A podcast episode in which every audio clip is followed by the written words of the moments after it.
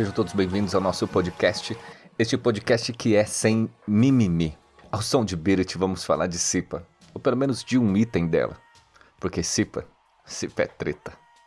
Então segura essa.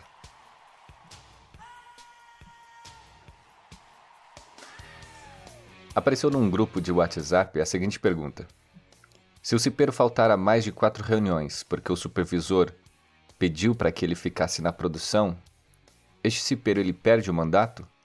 A resposta é simples: é sim. É claro que ele perde, porque isso não é uma falta justificada.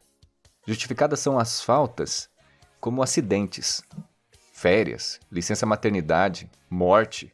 Agora, ai, o meu chefe ele pediu para que eu ficasse mimimi mimimi. Ah, existe um calendário, pô. Esse calendário tem que ser obedecido.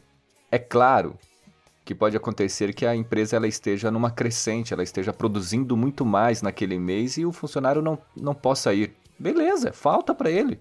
Mas isso vai acontecer cinco vezes? Seis vezes? Bom, pode acontecer. E se acontecer?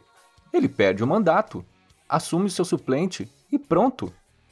Não é nenhuma questão da gente ficar discutindo, querendo justificar porque ele é uma peça fundamental para a empresa e blá blá blá e mimimi mimimi. Não, gente.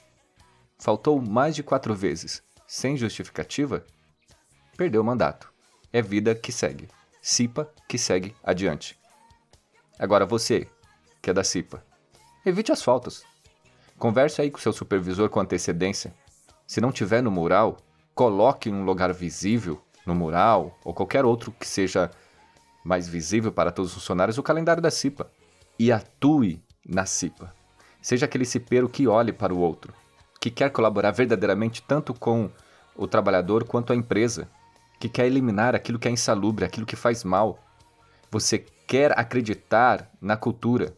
É claro que no seu meio aí pode ter aquele merdinha que só pensa em lutar, lutar aí entre muitas, muitas aspas, simplesmente pelos adicionais. E esse aí só culpa a empresa pelos acidentes e pelas doenças. Esses aí, esse aí a gente esquece. Faça a sua parte. Atue na CIPA, evite as faltas. Um grande abraço e até a próxima.